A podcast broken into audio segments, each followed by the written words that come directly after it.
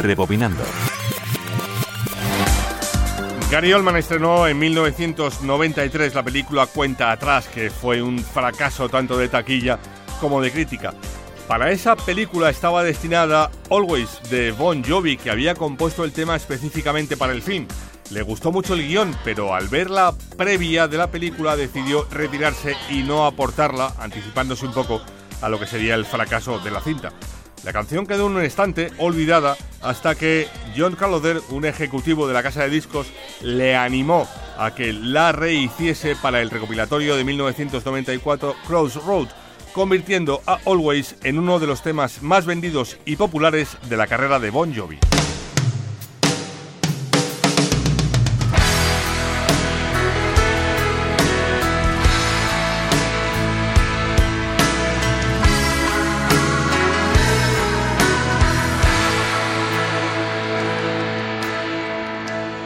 Manolo Castro, Radio 5, Todo Noticias. you can't see his blood. It's nothing but some feelings that this old dog kicked up. It's been raining since you left me. Now I'm drowning in the flood. You see, I've always been a fighter, but without you, I give up. I can't sing a love song like the way it's meant to be.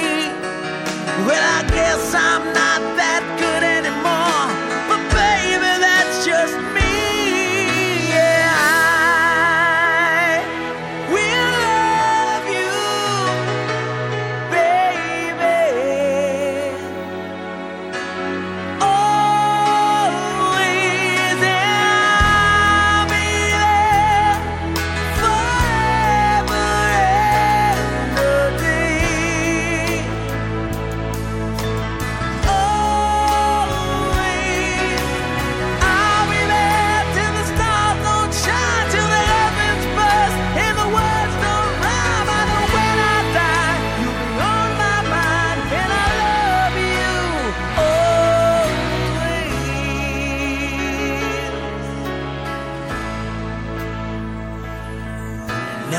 pictures that you left behind all just memories of a different life. Something made us laugh, something made us cry, one that made you have to say goodbye. What I'd give to run my fingers through your hair, touch your lips, to hold you near when you say your prayers. Try to understand, I've made mistakes, I'm just a man. When he holds you close, when he pulls you near, when he says the words you've been needing to hear. I wish I was him,